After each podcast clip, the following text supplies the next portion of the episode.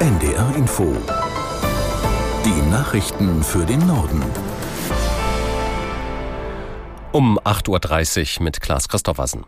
Zahlreiche Landwirte in Deutschland wollen heute gegen die angekündigte Streichung der Agrardieselsubventionen protestieren. In Berlin findet dazu am Vormittag eine Kundgebung statt, zu der auch Bundeslandwirtschaftsminister Özdemir erwartet wird. Warum die Landwirte sich ungerecht behandelt fühlen, erklärt der Präsident des niedersächsischen Landvolks Hennies auf NDR Info. Es ist vor allem Erregung darüber, dass die Regierung jetzt nicht nur, fast nur die Landwirtschaft als besonders zu kürzende Bereiche ausgesucht hat, obwohl wir zum Beispiel unsere Klimaziele eingehalten haben, obwohl wir auch von Treck, den Trecker nicht einmal von Diesel auf Elektro umstellen können. Und jetzt sollen wir die ganze Steuervergünstigung für andere bezahlen, von denen wir selber nicht profitieren. Das können wir nicht einsehen. Der Präsident des niedersächsischen Landvolks Hennies auf NDR Info. Erneuerbare Energien haben dieses Jahr zum ersten Mal mehr als die Hälfte des Stromverbrauchs in Deutschland gedeckt. Laut einer Hochrechnung des Bundesverbands der Energie- und Wasserwirtschaft wurden 52 Prozent des Stroms klimaneutral erzeugt.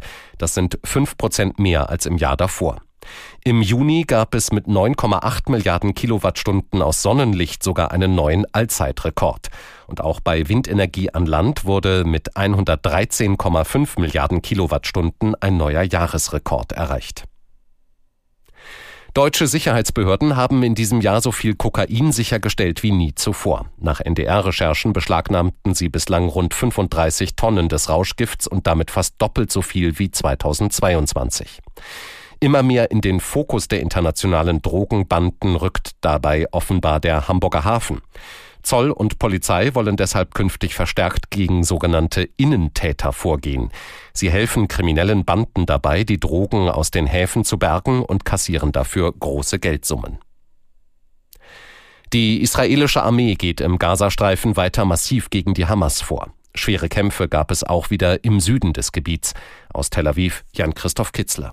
Israels Armee gab den Tod von drei Soldaten bekannt, die dabei gestorben sind. Aus dem Norden hat die Armee Aufnahmen eines ausgedehnten Tunnelsystems veröffentlicht, das von der Terrororganisation Hamas gebaut worden sein soll. Die Anlage reicht demnach zum Teil 50 Meter tief in die Erde. US-Außenminister Lloyd Austin wird in der Region erwartet. Beobachter rechnen damit, dass er unter anderem mit Israels Ministerpräsident Netanyahu über ein Zurückfahren der Bodenoffensive und der Luftangriffe auf den Gazastreifen sprechen wird.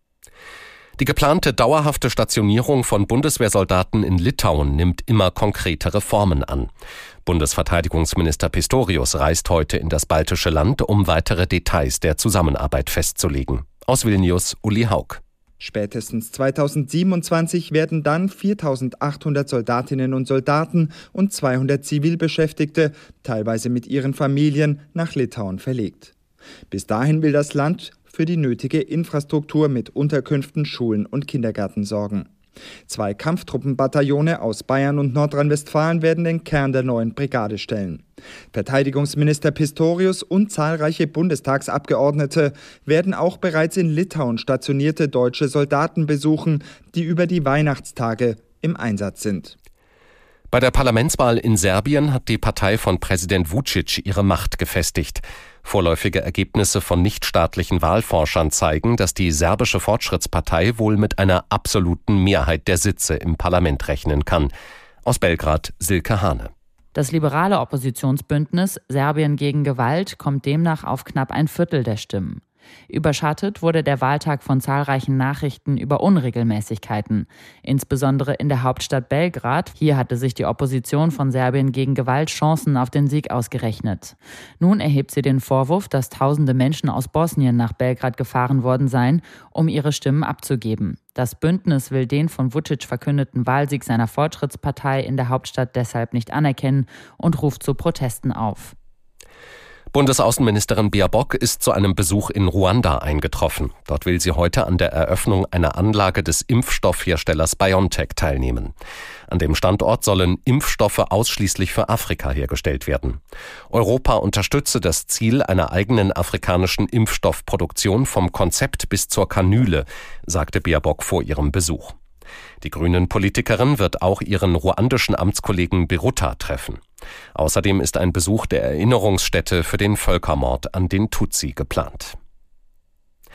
In Chile ist auch der zweite Vorschlag für eine neue Verfassung gescheitert. Wie die Wahlbehörden mitteilten, sprachen sich in einem Referendum knapp 56 Prozent der Stimmberechtigten gegen den konservativ geprägten Verfassungsentwurf aus. Aus dem ARD-Studio Südamerika Kai Laufen. Damit behält das südamerikanische Land vorerst die Verfassung aus der Zeit der Militärdiktatur. Sie war 1980 in Kraft getreten und wurde nach der Rückkehr des Landes zur Demokratie 1990 mehrfach reformiert. Bereits im vergangenen Jahr hatten die Chilenen einen politisch links geprägten Verfassungsentwurf mit großer Mehrheit abgelehnt. Der jetzt zur Abstimmung stehende zweite Entwurf war von einer rechtskonservativ geprägten parlamentarischen Kommission erarbeitet worden. Kritiker hatten bemängelt, der Entwurf wehrte den Sozialstaat sowie die Rechte von Frauen und Ureinwohnern ab.